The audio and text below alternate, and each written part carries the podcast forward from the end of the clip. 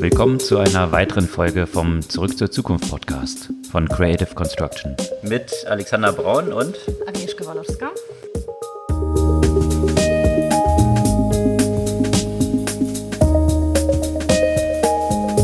Was gab es Neues letzte Woche? Wieder eine ganze Menge ganz unterschiedliche Themen, womit ich gerne starten möchte, was jetzt vielleicht nicht so global das wichtigste Thema von dem, was passiert, aber sehr viel damit zu tun hat, wovon wir häufiger mal berichtet haben. Und zwar auf dem deutschen Markt kommt eine neue Neobank, mhm. eine Vivid. Vivid, genau, die ordentlich die N26 und anderen Konkurrenz machen soll. Also haben sehr ambitionierte Pläne mit 100.000 Kunden im ersten Jahr. Mhm. Und ja, Vivid ist quasi eine Neobank Mark von Tinkoff. Und ich, musste da so ein bisschen drüber lachen, weil natürlich hatte ich irgendwo im Hintergrund, dass Tinkoff eine Bank ist. Aber meine erste Assoziation mit Tinkoff ist ja die Radgruppe, weil er ja auch ein ziemlicher Radsponsor ist. Und da musste ich erstmal so ein bisschen mein, meine Gedankengänge umstellen darauf, dass es ja eigentlich eine Bank ist. Okay.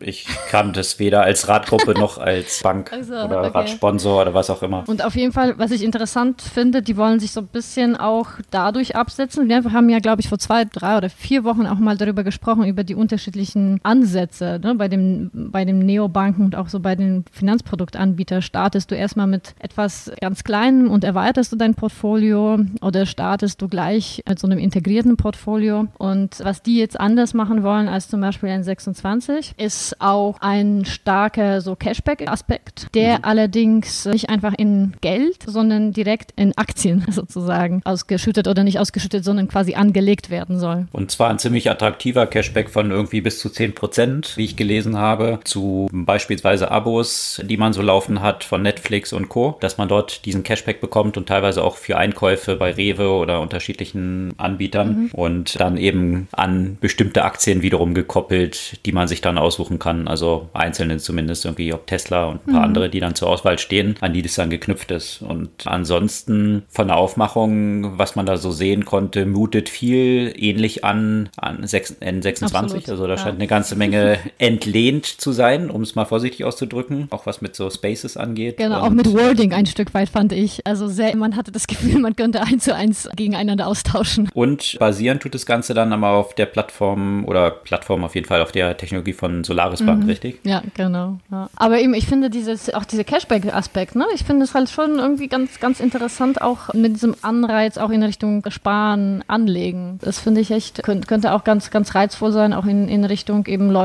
auch vielleicht zum, äh, zum Anlegen zu bringen. Mhm. Also von daher äh, von Beginn an so ein bisschen breiteres Offering. Mhm. Natürlich, weil ja schon auch andere Player im Markt sind. Da war natürlich der Marktzugang damals, als N26 und Co. starteten, das da super spitz und lean zu machen und auf nur ganz wenige Sachen zu fokussieren, ist natürlich jetzt der Markt schon ein bisschen reifer und wahrscheinlich muss das Offering dann auch von Beginn an schon ein bisschen weiter sein, als es damals war. Und ja, aber durchaus ein Wettbewerber, Der anscheinend schon eine ganze Menge Investment dahinter gesteckt oh ja. hat und auch das Team hier aufgebaut hat und das jetzt nicht nur als so einen kleinen Versuch mal sieht, sondern schon recht ernsthaft in diesen Markt kommen möchte, so wie so das ganze Setup anmuten lässt. Naja, ist ja auch einer der reichsten Russen dahinter. Und das ist so das, wo ich mich dann frage, ja, was so Image von so einer Geschichte halt aussieht. Bin ich bereit? Ich würde so sagen, dass die, die russischen Oligarchen haben jetzt nicht so das beste Image und man fragt sich dann natürlich schon, ob ich mein Geld Geld irgendwie so eine, so eine russischen Company geben möchte. Mal sehen, apropos Russen und Fintechs oder Neobanken,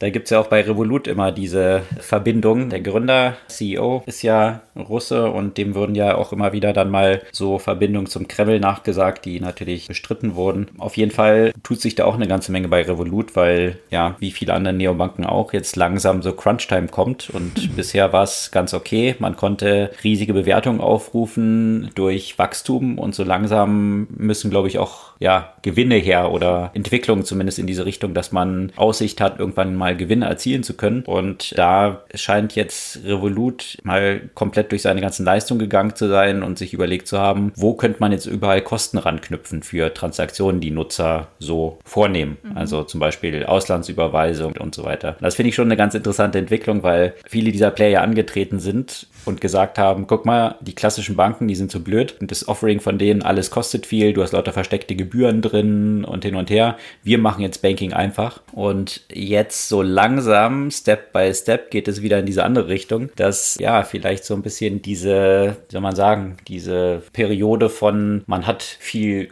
Raum erstmal zu wachsen und kann die etablierten angreifen, langsam vorbei ist und man sich selbst auch ein Geschäftsmodell dort irgendwie überlegen muss, was profitabel sein könnte. Und das nähert sich dann kostenmäßig wieder ziemlich an die etablierten Banken eigentlich an. Und das ist auch eine spannende Entwicklung und bin gespannt, wie das von den Kunden so wahrgenommen wird mhm. und akzeptiert wird. Eine andere spannende Entwicklung, die ich auch noch sehr interessant fand, ich weiß nicht, hast du von Self gehört, wo wir jetzt gerade noch beim Banking sind, also Z-E-L-F, Self. Mhm. Und zwar ist das eine Bank oder ein Payment-Anbieter, irgendwas dazwischen, gegründet von ehemaligen Bankveteranen, also aus dem Umfeld, aus den tradierten Banken, die gesagt haben, naja, wie kann man eigentlich die Generation Z abholen? Und da brauchen wir nicht nochmal die zehnte Neobank mit einer eigenen App und all die diesen Standardfunktionalitäten, die die ja schon liefern, sondern wie können wir diese Generation, die überall in Social Media und ihren Messengern unterwegs ist, wie kann man die am besten abholen? Und diesen Ansatz finde ich ganz interessant, dass sie eben dann gesagt haben, du kannst aus jedem Messenger heraus, dort über eine Schnittstelle, dann einfach ein Konto eröffnen und dieses Konto hast du auch sofort. Also du brauchst nicht mal KYC, also mhm. dieses Identifikation von Nutzern und du musst nicht mal über 18 sein, weil es erstmal limitiert ist bis 100 150 Pfund. Ich glaube, das ist so der Betrag. Und da geht es wohl auch bis zu diesem Betrag ohne diesen Identifikationsnotwendigkeiten.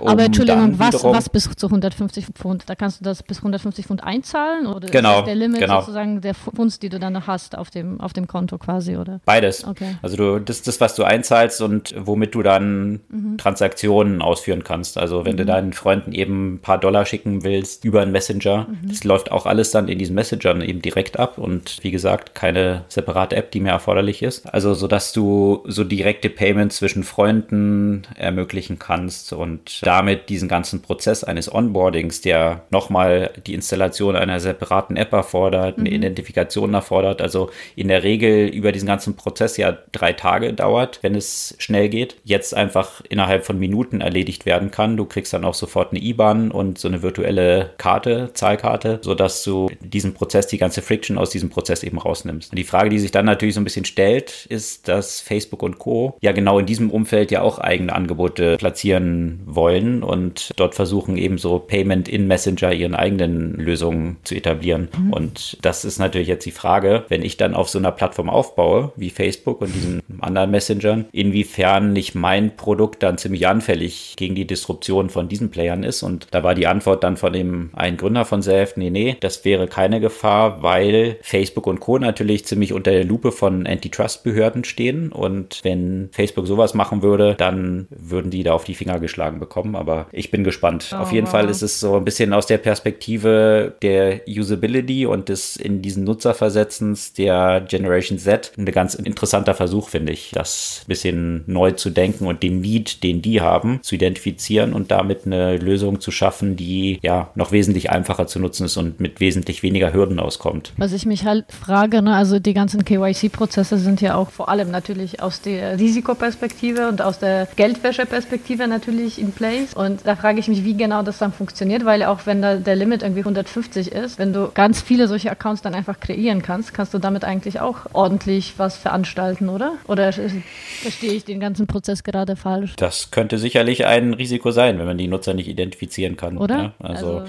das sind lauter solche Fragestellungen. Eben anscheinend scheint das aber aber erst eben ab diesen 150 zu greifen und das mhm. ist dann so ein regulatorisches Loophole, was die jetzt eben ausnutzen, um sowas zu kreieren. Aber ich finde, was ich, was ich daran interessant finde, ist halt diese Schnittmenge aus Kenntnis von regulatorischen Restriktionen kombiniert mit Kenntnis von Nutzern, eben jetzt Generation Z und Technologien dann eben das Leben zu lassen in anderen Messengern. Mhm. Also was man aus, aus dieser Schnittmenge an Insights, die klar im ganzen Banking und Payment Payment-Umfeld natürlich wesentlich regulierter sind als in vielen anderen Bereichen, was man dort dann wiederum für neue Ideen dann kreieren kann, indem man einfach kreativ dort rangeht und all diese Bereiche mal zusammenschmeißt und sich überlegt, was könnte man daraus eigentlich für ein Offering kreieren. Und das ist dann ja auch so ein Thema, was wir auch schon ein paar Mal besprochen haben, ne? so, so ein Pervasive Banking, also so ein Banking, was nicht mehr so ein Produkt ist im Sinne von, das ist mein Bankkonto und da zahle ich, sondern eben eher Banking als, als etwas, was dich halt einfach dort begleitet, wo du irgendeine Möglichkeit hast, äh, brauchst für etwas zu bezahlen. Also das heißt, dass das keine separate Institution ist, sondern einfach etwas, was dich in deinem Leben begleitet und dir ermöglicht, Dinge zu tun, die du tun willst, ohne dass du darüber nachdenken musst, ah ja, ich brauche eine Bank. Und das ist halt Absolut. halt bei ganz also, vielen Aspekten. Ne? Also da haben, also das sind, da, da gehen viele Anbieter ja auch in diese Richtung, auch wenn man sich jetzt Uber oder Amazon Go anschaut, ne? wie, wie sehr das Zahlen dann irgendwie im, im Hintergrund ist und der Fokus eher auf diese Experience ist, dessen, was du tun willst. Und das Zahlen kommt halt einfach irgendwie mit. Und da sehe ich ja eine gewisse Ähnlichkeit zu dieser Idee. Absolut. Also, dass diese Payment- und Banking-Leistungen eigentlich so ein Commodity werden, die im Hintergrund verschwinden, so wie Strom und Stromanbieter. Wenn ich eine Steckdose benutze, ich mir auch keine Gedanken drüber machen muss, welchen Anbieter ich jetzt nutzen will, sondern ich brauche halt Strom und so brauche ich halt ein Payment. Und in welcher Form und in welchem Kontext es dann erforderlich ist und am besten einsetzbar ist, das ist das Entscheidende. Aber woher das kommt und wie das etabliert ist, das braucht die Nutzer eigentlich nicht mehr interessieren. Eine interessante Entwicklung gab es auch im äh, Umfeld von Airbnb. Die waren ja natürlich durch die ganze Corona-Krise sehr gebeutelt. Und jetzt gibt es ja so diese ersten Wellen, wo man sagt, okay, ist es jetzt eigentlich vorbei? Also wenn man sich so umschaut, könnte man auf den Straßen die Leute. So in Berlin ist es definitiv vorbei. Zumindest in den Köpfen der Leute, schauen wir mal. In den USA gibt es ja jetzt ja eben genau auch schon wieder erste Steigerung von Zahlen in mhm. vielen Regionen wieder. Ich bin gespannt, wie sich das weiterentwickelt. Auf jeden Fall hat Airbnb jetzt interessante Zahlen herausgegeben und die zeigen, dass jetzt in der Periode von Mai bis Juni 2020 die Anfragen und Buchungen von lokalen Listings so groß sind, wie sie 2019 nicht mal waren. Mhm. Das heißt, eine Entwicklung, dass die Leute natürlich langsam irgendwie die Nase voll haben, nur zu Hause zu sitzen und dann aber lokal, also so im Umfeld von 200, 300 Kilometer von ihrem Wohnort jetzt Sachen buchen. Also das ist eben der besondere Boom, der da festzustellen ist. Also jetzt nicht ein Boom international. Da sind die Leute eben noch vorsichtig, dass sie jetzt im Vorfeld sechs Monate planen und dann irgendwelche Fernreisen antreten. Das findet noch nicht statt. Mhm. Also da ist nach wie vor fast noch eine Flatline bei Airbnb auch zu verzeichnen. Aber so spontane Bookings, die dann so zwei, drei Tage vorher geplant werden und gebucht werden und sich tatsächlich eben so in diesem 200, 300 Kilometer Radius der Nutzer befinden, die haben jetzt einen starken Boom verzeichnet. Sieht man und zwar international, mhm. nicht nur in den USA, sondern eben global. Sieht man auch in Deutschland. Schleswig-Holstein müsste ja auch eine App rausbringen, um den Zugang zu den Stränden zu reglementieren, weil es einfach so viel Ansturm, gerade deswegen, die Leute können nicht irgendwo anders verreisen. Von daher, wo verreisen sie? Da, wo man ja auch mit einem Auto hinkommt zum Beispiel. Mhm. Und deswegen müssten sie die Zugänge zum Meer reglementieren, um da überhaupt eine Möglichkeit zu haben, auch so gewisse Abstände zu wahren. Also mhm. diesen Trend so zum lokalen Tourismus werden wir sicher stark sehen dieses Jahr. Und apropos im Corona und Deutschland, da gab es ja in den letzten Tagen auch relativ viele Beiträge zum Thema Corona-App, die jetzt am 16., also ich glaube so relativ pünktlich zum, zum Veröffentlichungsdatum auch unseren Podcast starten soll. Ah nee, Entschuldigung, einen Tag später, am 16., genau. Und ja, wir haben ja schon darüber diskutiert, dass in Deutschland dann die App quasi an SAP und, äh, und Telekom beauftragt wurde. Und nicht überraschend hat das ein bisschen was gekostet, das Ganze. 20 Millionen in Entwicklung und dann sollen es zweieinhalb bis dreieinhalb Millionen Euro monatliche auch für den Betrieb kosten. Und die ist halt immer noch nicht da. Und auch bei TÜV wurden, die wurde ja letztens relativ viel geprüft, relativ viele Lücken noch festgestellt. Und was ich mich halt wirklich gefragt habe, ne, ob das nicht ein Stück weit eine vertane Chance war, auch mal sowas einem, einem Startup, einem kleinen Unternehmen machen zu lassen, das auch in diesem Technologiebereich zum Beispiel arbeitet. Und es gibt ja, wir haben ja mehrmals darüber gesprochen, ja, es gibt ja diverse Förderprogramme für Startups, aber wenn es dann darum geht, öffentliche Aufträge an Startups zu vergeben, dann ist das ja so schwierig, weil die Prozesse sind so, wie sie sind und es ist nicht so einfach, die umzustellen, gerade die Einkaufsprozesse. Und hier in diesem Fall müssten ja die Einkaufsprozesse ja umgestellt werden, weil du nicht eine Ausschreibung machen kannst, die über Monate geht. Und, und da trotzdem vergibt man sowas an die ganz etablierten Unternehmen, bei denen ich mich dann ja auch fragen würde, okay, Telekom, die sollen ja die Hotline zur Verfügung stellen, ja, geschenkt. Aber warum entwickelt SAP diese App? Das kann ich immer noch nie so wirklich nachvollziehen. Wahrscheinlich wegen der besonderen Expertise in Usability. Also jetzt ein bisschen despektierlich gab es ja da auch ein paar Artikel, die ganz mhm. Interessantes betrachtet haben, die dann so auf den Punkt kamen, naja, das Geschäftsmodell oder ein großer Teil des Geschäftsmodells von SAP ist es ja, Software so unnutzbar zu machen, dass man eine Menge Consultants braucht, die man zu den Kunden schicken kann, dass ein zentraler Revenue Stream ist. Also die Usability wahrscheinlich jetzt nicht so der zentrale Faktor ist, aber Spaß beiseite. Die ganze Thematik, wenn man sich das auch anschaut, eben Südkorea, ich glaube, da hat es irgendwie 100.000 gekostet, diese Tracing-App. Und war in kürzester Zeit wurde. da. Exakt, ja. Eben auch diesen anderen Aspekt, den du genannt hast, wenn man hier die ganze Zeit drüber diskutiert, irgendwie Startups und wie kann man die fördern und hin und her und dann werden irgendwelche Programme aufgesetzt und irgendwelche Töpfe, wo dann irgendwie Verwaltungsapparat irgendwie Gelder verteilt. Was wäre denn die beste Fördermöglichkeit für ein Startup, als einen Auftrag zu bekommen, mhm. statt irgendwie Almosen reingekippt zu bekommen, die jetzt irgendwie Fördermittel sein sollen? Also das sehe ich auch als eine extrem vertane Chance an, zumal es ja dort echt eine Menge Experten gibt und einer hatte ja einen sehr spannenden Artikel dazu geschrieben, der Gründer von Akaaki, der wirklich ja seiner Zeit, was so Tracking, Contact Tracing weit voraus war, dazu auch eine ganze Reihe von Patenten hat. Also es ist ja nicht so, als ob es nicht die Expertise auch geben würde. Akaaki war damals eine App, die eigentlich ja schon bevor dieses ganze Smartphone-Thema mhm. aufkam, hier in Berlin ziemlich Verbreitung gefunden hat. Es waren ein paar Berliner Gründer, die äh, eine App hatten, die auf Feature-Phones auch funktionierte, wenn ich mich richtig erinnere, wo über die Bluetooth-Einstellungen dann wiederum getrackt werden könnte, wem man tagsüber so über den Weg gelaufen ist. Und das war damals natürlich von dieser Technologie, wie gesagt, mit Feature-Phones und dem Akkuverbrauch, der dafür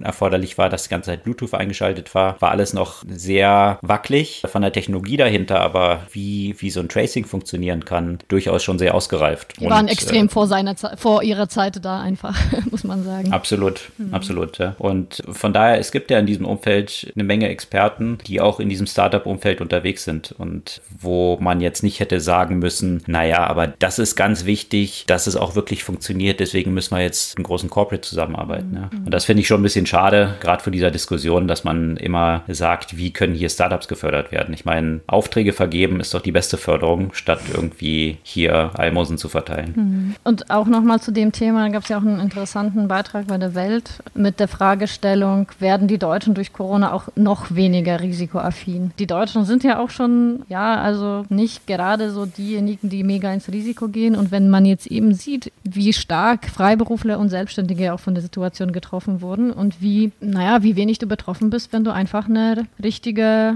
Stelle hast, ne, in einem Unternehmen oder in einem Amt. Und dann gibt es ja im Zweifel noch irgendeine Kurzarbeitlösung oder sonst noch was. Aber mhm. da verlierst du ja nicht so viel. Und da wurde ja auch bereits Marktforschung gemacht unter Jugendlichen, ja. Also unter den Leuten, die quasi so die zukünftigen Unternehmer sein könnten. Und bei dem ist jetzt auch der Wunsch nach Beamtentum einfach nach oben gegangen, ja. Und da muss man sagen, es ist echt ganz schön traurig, wenn du als Jugendlicher als Wunsch hast, Beamter zu werden. Na, das ist ja eine Entwicklung, die man in Frankreich schon lange hat, ja, mhm. wo dieser Job des Beamten eigentlich so das Begehrlichste ist, weil Sicherheit und all diese Themen, dass das jetzt hier verstärkt wird durch solche Entwicklungen, ist natürlich tragisch. Ja. Gerade wenn man in die Zukunft denkt und sagt, wo liegen denn die Innovationen, die Potenziale, hier neue Themen aufzubauen. Dabei bietet ja auch die, die, die Situation auch ehrlich gesagt auch so viel Möglichkeit, eher unternehmerisch zu werden und kreativ zu werden. Und da gibt es ja auch schon einige Unternehmen, also jetzt gerade nicht weit von Deutschland, in der Schweiz gibt es zum Beispiel einen Startup, der transparente Gesichtsmasken erstellt, der gerade eine Million Finanzierungsrunde zum Beispiel bekommen hat. Also man kann ja aus, aus in so einer Krise auch Bedarfe identifizieren und einfach schnell handeln und, und unternehmerisch wirken. Und das ist jetzt nur ein Beispiel, das ja so ein bisschen sehr auf der Hand liegt, weil da offenbar dringender Bedarf danach ist, der vielleicht ja auch weiter bestehen wird. Aber es gibt ja auch zig unterschiedliche Bedarfe, die man halt dadurch lösen könnte, wie man ja auch sieht an, an vielen Unternehmen, die jetzt dadurch äh, durch die Corona-Krise natürlich besonders viel Traction bekommen haben. Also eigentlich würde man sich wünschen, dass so, ein, so eine Umbruchssituation auch, auch dazu führt, dass auch disruptive Ideen entstehen, aber vielleicht nicht so in Deutschland. Ja, und vor allem eben durch die Gründer entstehen und wie die so entstehen können. Da war die letzte Woche auch ein ziemlicher Meilenstein, der gezeigt hat, was ein Gründer so auf die Beine stellen kann. Äh, Elon Musk. Tesla ist da ja gerade in der letzten Zeit kräftig gestiegen, weiter durch die Decke gegangen und hat letzte Woche tatsächlich den Meilenstein ausgestellt, dass es zur wertvollsten Automobilfirma der Welt geworden ist. Also bislang war ja Toyota dort noch vorne. Tesla hatte zwischenzeitlich dann eben Daimler, BMW, Volkswagen schon längst überholt. Aber der Abstand von Volkswagen mit äh, aktuell irgendwie 86 Milliarden Dollar Bewertung zu Toyota mit 178 Milliarden Dollar Bewertung war halt doch noch ziemlich groß. Aber auch diesen Vorsprung hat jetzt Tesla übersprungen und ist jetzt mit 100 183 Milliarden bewertet gewesen, also mehr wert als der bislang wertvollste Hersteller Toyota. Und das zeigt eben so ein bisschen die Dimension, die ein Gründer auch haben kann und ein neues, in Anführungsstrichen, Startup dann haben kann, welchen Impact es auf die ganze Welt und auf die Industrie haben kann. Und sowas zu fördern, die Rahmenbedingungen dafür zu schaffen, ist sicherlich die Grundlage für eine Zukunft eines Landes. Das ist ja dieses bisschen Auto, was um eine Batterie drumherum gebaut wurde, wie das mal so ein VW-Executive behauptet hat. genau.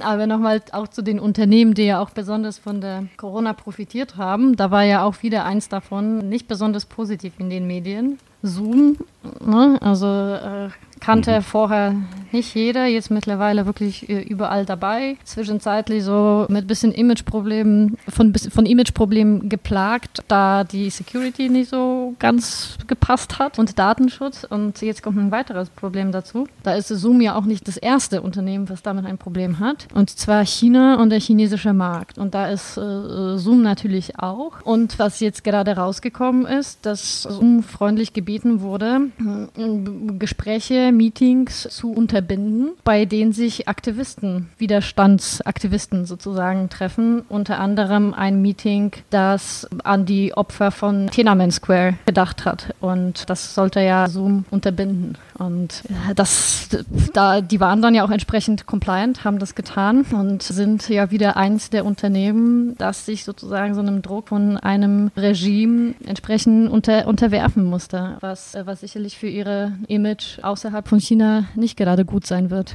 Das ist ja die Diskussion, die wir auch schon ein paar Mal hatten, inwiefern die restriktivsten Staaten mit ihrer Politik dann eigentlich global dominieren und die Standards mhm. vorgeben, was dann erlaubt ist und was nicht erlaubt ist, was natürlich schon eine ziemlich dramatische Entwicklung dann ist. Gleichzeitig die, wie soll ich sagen, das positive Quäntchen in dieser negativen Nachricht ist, dass Zoom zumindest dort offen kommuniziert hat und gesagt hat, ja, stimmt, das war die Anfrage von einer lokalen Jurisprudenz sozusagen mhm. und die erfüllen wir. Und wenn man sich so die Nachrichtenentwicklung rund um dieses Thema von anderen Plattformen, wie zum Beispiel Twitter und TikTok natürlich auch anschaut, da war das ja immer, wenn dann plötzlich so ein chinesischer Dissident dort gesperrt worden war oder jemand, der sich kritisch über China geäußert hatte, da war das ja dann immer so ein Zurückrudern und naja, nee, das ist nicht deswegen geblockt worden und man hat noch irgendwelche anderen Tweets dann gefunden, die irgendwie gegen irgendwelche Sachen äh, Community Standards verstoßen haben könnten und das dann wahrscheinlich durch Algorithmen dort dann irgendwas blockiert worden ist und hin und her. Also äh, da war es immer so ein Rumlavieren, weil man das nicht wirklich eigentlich zugeben wollte und zumindest da muss man Zoom zugutehalten, dass mhm. sie klar kommuniziert haben und gesagt, ja, das war eine Anfrage von China und wir sind dem nachgekommen. Die Konsequenz davon, wie gesagt, ist natürlich eine, die im Zweifel dann die restriktivsten Regimes der Welt bestimmen lässt, was irgendwie auf diesen Plattformen überhaupt noch stattfinden kann, auch mhm. international. Ich finde es halt echt so eine, so eine schwierige Frage, ne? weil man kann ja auch dem nicht widersprechen, dass China ein riesiger Markt ist ne? und ein super wichtiger Markt für alle diese Anbieter. Und wie, wie agierst du da? Ne? Also was, was würde passieren, wenn Zoom dem nicht nachgeht? gehen würde. Also wer sitzt da am längeren Hebel? Na, die Alternative ist ja dann, und das hatte ja Google versucht, dass man eine lokale Lösung für bestimmte Länder dann irgendwie schafft, die diesen Anforderungen dieser Länder dann wiederum entspricht. Und Google hatte ja dort dann begonnen, so eine eigene Suchmaschine für China zu entwickeln, was dann nach großen Protesten von Mitarbeitern von Google gestoppt wurde. Und der aktuelle CEO hat das auch kürzlich nochmal bestätigt, dass Google da keine Pläne hat, diese Suchmaschine in China weiter zu bauen. Aber das, das ist genau, das sind natürlich genau diese schwierigen Fragestellungen, die man jetzt in dem Abwägen von Business Opportunity und ethischen Vorstellungen, die man dann so hat, natürlich als Unternehmen, mit denen man als Unternehmen da konfrontiert ist. Ähnliches Thema,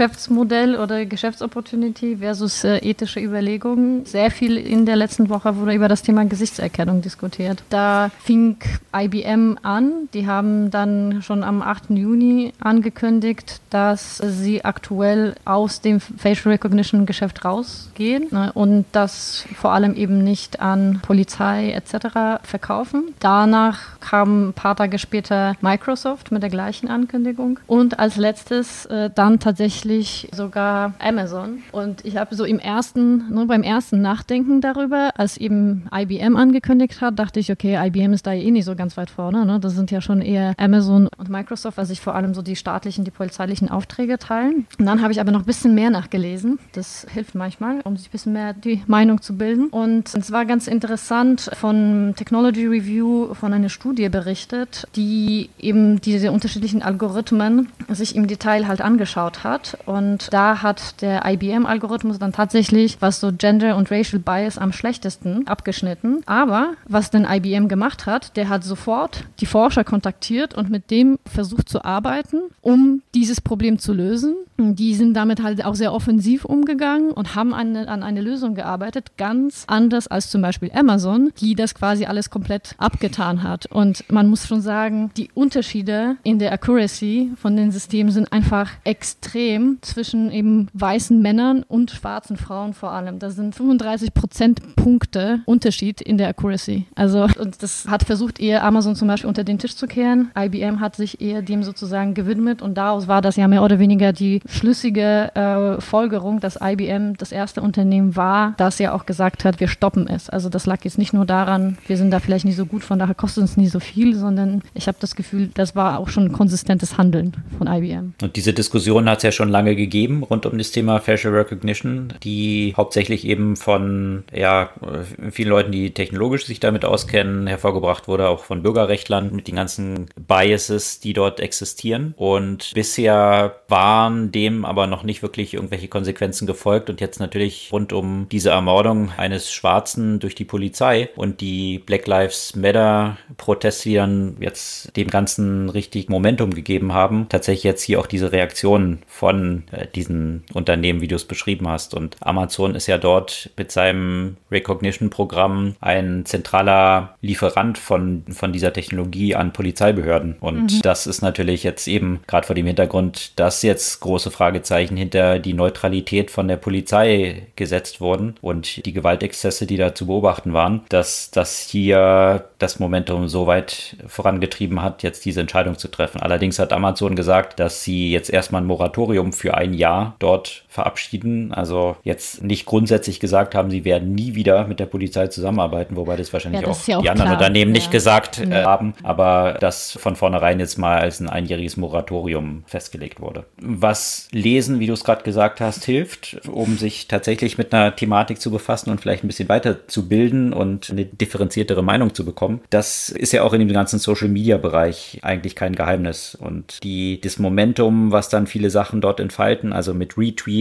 und Shares und all diesen Sachen, die als zentrales Problem auch für virale Verbreitung von Fake News identifiziert wurden. Rund um dieses Thema gab es ja ähnlich wie bei Facial Recognition ja auch schon lange Diskussionen. Ja, wie, wie kann man dem Verbreitung, der Verbreitung von Fake News dort eigentlich entgegenwirken? Und eigentlich sind dort auch Rezepte, wie man dem entgegenwirken kann, auch schon seit mehreren Jahren klar und in der Diskussion. Aber auch hier scheint dieses Momentum, was jetzt durch Black Lives Matter und die Äußerung von Donald Trump dann auch auf Twitter entstanden sind, jetzt Wirkung zu zeigen. Und zwar hat Twitter jetzt bekannt gegeben, dass sie ab sofort in den USA ausprobieren werden, Warnungen einzublenden, wenn Artikel einfach reshared werden sollen. Ja, also wenn da Retweets stattfinden sollen und die Person, die es retweetet, selbst den Link dort mhm. noch nicht aufgerufen hat und den Artikel also noch gar nicht gelesen haben kann, dass dann eine Abfrage erfolgen soll, willst du das wirklich retweeten? Also ist nicht so, dass, dass es dann verhindert wird, aber dass zumindest so ein gewisses Momentum nochmal drin ist, wo die Leute vielleicht sich nochmal darüber Gedanken machen können, ob sie das wirklich retweeten wollen. Und, und um nochmal in Verhältnis zu setzen, ne, da sind 60 Prozent, also 59 Prozent der Links, die auf Twitter retweetet werden, werden gar nicht angeklickt. Ne? Also das ist deutlich mehr als die Hälfte. Absolut. Und das, das ist in die ganzen Betrachtungen. Ich meine, Tim O'Reilly hat da zum Beispiel super interessante Reflexionen zugeschrieben, äh, schon vor ein paar Jahren zu diesem ganzen Thema, was, was dort mögliche Lösung sein könnte, um eben dieser viralen Verbreitung von Falschbenachrichtigungen entgegenzuwirken. Und ich finde es interessant zu sehen, wie jetzt eben nach und nach, aber letztendlich dann wiederum getrieben durch solche Outside-Events, also wie, wie jetzt eben diese Black Lives Matters Proteste, wo erst dieser Druck von draußen notwendig wird, um eine Erkenntnis, die schon längst existiert eigentlich auch und in Tech-Kreisen ja auch bekannt ist, diese, diese Veränderung jetzt hervorzuführen. Eine spannende Entwicklung fand ich auch, äh, wir hatten ja schon ein paar Mal über Quibi berichtet und das geht dann wiederum, also Quibi als ein, ja, man kann eigentlich schon kaum sagen Startup, weil da Milliarden schon reingeflossen sind, bevor überhaupt das erste Produkt rauskam. Eine Hollywood-Revolutionsmaschine sozusagen, also für, den, für die mobile Nutzung. Also Videos, die dezidiert für Handys produziert werden, aber sehr aufwendig produziert werden mit sämtlichen Hollywood-Größen, die daran beteiligt sind, Steven Spielberg und viele Stars, die dort unterwegs sind. Und da hatten wir schon berichtet, das kam dann natürlich gerade zu Beginn der Corona-Krise raus, die App. Und das war natürlich problematisch, was die Nutzerzahlen anging, weil gerade in diesem Kontext, wenn die Leute zu Hause sitzen, die mobile Nutzung zwischendurch mal kurz ein Video fünf Minuten schauen, die sonst unterwegs stattfindet, nicht so attraktiv war. Jetzt ist ein anderes Startup an den Markt gegangen, die auch den mobilen Kontext von Videonutzung revolutionieren wollen. Und die gehen jetzt eher mit ganz neuen Ideen ran und nicht mit so einem Rieseninvestment, sondern die setzen viel mehr auf diese soziale Komponente, gemeinsam bestimmte Videos, auch kurze Videos zu schauen und den Verlauf des Videos selbst mitbestimmen zu können. Mhm. Also so ähnlich wie man das von Netflix mit Bandersnatch kannte, wo man an unterschiedlichen Pfaden in einer Hand, in einem Handlungsstrang landet und dann bestimmen kann, wie es weitergeht. Darauf setzt die App auch sehr stark mhm. auf diese soziale Komponente, dass ich eben mit Freunden gemeinsam dann mich abstimmen muss, wenn ich das gemeinsam mit denen schaue, welche Pfade man einschlagen will. Und das finde ich einen sehr interessanten Aufschlag. Jetzt auch nochmal dieses, dieses Schauen von Videos in in so einem sozialen Kontext neu zu denken. Interessanterweise scheint auch Andreessen Horwitz äh, das recht interessant zu finden und die haben jetzt ein Investment dort bekannt gegeben. Also von daher auch nochmal eine interessante Gegenüberstellung von diesem Big Bang Approach, ja, große Hollywood-Herangehensweise, Milliarden vorher investieren, bevor das Produkt rauskommt. Und ja, wie soll ich sagen, so eine marginale Anpassung für diesen mobilen Nutzungskontext vorzunehmen, versus jetzt mehr dieser Startup-Gedanke, jetzt noch nicht Unsummen investiert zu haben, aber sich mehr darüber Gedanken zu machen, was steckt denn in all diesen Services, die richtig Momentum bekommen haben. Und da ist soziale, der soziale Aspekt natürlich eine äh, zentrale Komponente in allem, was irgendwie äh, Millionen und Milliarden zum Teil an Nutzern dann gewonnen hat. Und mhm. das versuchen die eben aus dieser Perspektive mal neu zu denken. Also sicherlich eine ganz interessante Entwicklung. What Ify heißt dieser Service. Ja, auch passend zu der aktuellen Situation, ne? weil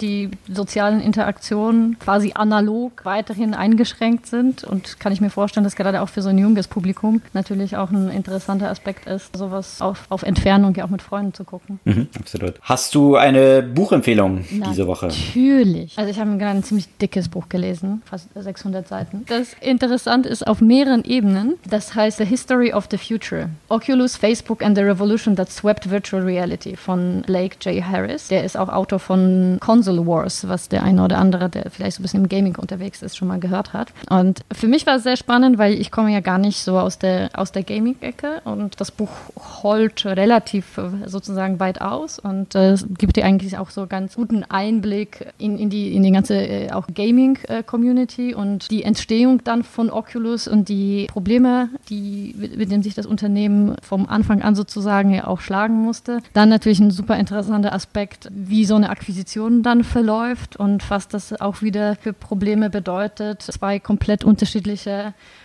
Unternehmenskulturen, eben so eine Frustration natürlich auch von dem Oculus-Team, weil er sagt so, äh, Zuckerberg versteht einfach Gaming nicht, der versteht Gamer nicht und der will aus dieser Plattform irgendwas machen, was es nicht ist. Und dann noch ein anderer äh, Aspekt, das mich zum Nachdenken gebracht hat. Ich weiß nicht, ob du das mitbekommen hast. Der Paul Merlucky, der Gründer von, von Oculus, hat mal auch so eine etwas äh, seltsame Community gesponsert. Der war ja auch ein, oder ist Trump, Trump Trump-Unterstützer. Trump-Supporter, mhm. ja, genau. Und der hat eine relativ kleine Summe an so eine Community dann quasi gespendet, erstmal anonym und ist es dann am Ende natürlich alles rausgekommen. Und daraus wurde ein ziemlicher, ziemlicher Shitstorm. Und der Autor hier war ja ziemlich quasi den Lucky am Verteidigen, dass da auch wirklich aus so einer kleinen Sache sowas richtig Großes gemacht wurde in Richtung, der sponsert irgendwelche Fake News, die über Hillary verbreitet werden und so weiter, ja. Und mhm weswegen mich das also ein bisschen, sagen wir mal, intellektuell beschäftigt hat, ist, dass ich natürlich so als erstes rausfinden wollte, okay, was ist jetzt so die politische Einstellung von dem Harris, ja, dass er, also ist es halt eher so, ähm, dass er selbst, sagen wir mal, eher in diesem konservativen Trump-Umfeld ist und versucht, den, den Paul Malaki quasi, naja, so ein bisschen zu verteidigen oder ist es wirklich so eine kleine Geschichte gewesen? Und ich frage mich, ob, wie stark da natürlich mein eigener Bias hier reinfließt, weil wenn, wenn das eine Geschichte wäre, die, sagen wir mal, politisch politisch meinen Überzeugungen entspricht, dann würde ich das vielleicht gar nicht hinterfragen und gar nicht nach einer ne Verifizierung suchen. Ne? Aber da das jetzt quasi die ganz andere Richtung und man sich so denkt, so, hä, wie, warum ist der Trump-Supporter und warum unterstützt hier so komische Leute, war ich vielleicht auch weniger den Argumenten gegenüber offen, die ihm da verteidigt haben. Es war so eine, so eine kleine, sagen wir mal, Aufgabe, die ich da mit mir selbst gemacht habe und mich da selbst. Und nach dem Exkurs habe. des äh, Research, was du dann betrieben hast, kannst du diese Argumente nachvollziehen? Ich kann es, also ich, ich, ich, äh, ich konnte zumindest wirklich äh, nichts finden, was den, den Harris selbst in irgendeinem bestimmten konservativen Umfeld gestellt haben. Und wenn man sich das jetzt nochmal nachgeguckt hat, denke ich tatsächlich, dass sich die ganze Situation hochgeschaukelt hat, also abgängig davon von meiner Einstellung und, und der Fragestellung, das hätte wirklich irgendwie äh, sein müssen und vielleicht hätte er so ein bisschen besser verifizieren können, wo er wirklich dieses Geld spendet. Aber so wie sich das ja quasi hochgeschaukelt hat, kann ich ja auch durchaus verstehen, dass man dann auch so eine gewisse Abneigung den in Anführungszeichen liberalen Medien gegenüber entwickelt, die das dann schon wirklich sehr aufgeblasen haben, die Geschichte. Also auf jeden Fall ein spannendes Buch, nicht nur für Leute, die sich für Virtual Reality und Startups und Gaming in diesem Kontext interessieren, sondern wie es klingt mit einer ganzen Reihe von weiteren ja. Dimensionen, die dort spannend sind. Eine Veranstaltung Veranstaltungsankündigung haben wir auch noch. Unser Podcast kommt ja wie immer am Montagmorgen raus und am Dienstag haben wir wieder ein Event, was auch noch sehr spannend sein könnte. Genau, zum Thema Employee Experience. Und da beschäftigen wir uns halt mit der Fragestellung, na, was, was verändert sich ja auch in diesem Bereich auf, auf mehreren Ebenen. Customer Experience wissen alle, dass es wichtig ist mittlerweile, so zumindest die meisten. Aber das Thema Employee Experience ist immer noch nicht so ganz angekommen. Und da habe ich schon Gespräche, eben Vorgespräche mit unseren Speakern ja auch geführt. Und es war interessant, was eine von denen auch gesagt hat. Ich will ja nicht viel vorwegnehmen, aber das war eben ein interessanter Punkt, dass er gesagt hat, ja, wie kann man denn überhaupt Customer Experience ohne Employee Experience denken? Ja, also die, äh, wenn man, wenn man an die Employee Experience nicht im ersten Schritt denkt, kann man ja von denen auch nicht erwarten, dass die dazu so dedicated sind, auch gute Customer Experience zu liefern. Und das ist so ein bisschen, glaube ich, so der Ausgangspunkt ja auch der Diskussion. Spannend. Auf jeden Fall sicherlich noch eine ganze Reihe interessanter Insights, die mhm. dort diskutiert werden. Findet am Dienstag um 8.30 Uhr virtuell natürlich über Video statt, das, das Panel. Und ihr findet mehr Informationen dazu auch bei uns auf der Creative Construction Webseite unter dem Bereich Events und könnt euch dazu anmelden. Das soll es für diese Woche gewesen sein. Wiederum ein breites Spektrum an Themen, die sicherlich auch kommende Woche nicht an Brisanz und Entwicklungsdynamik verlieren verlieren werden. Wir freuen uns auf kommende Woche und auf eure Kommentare und Likes und Feedback und auch eure Abos. Bis dann.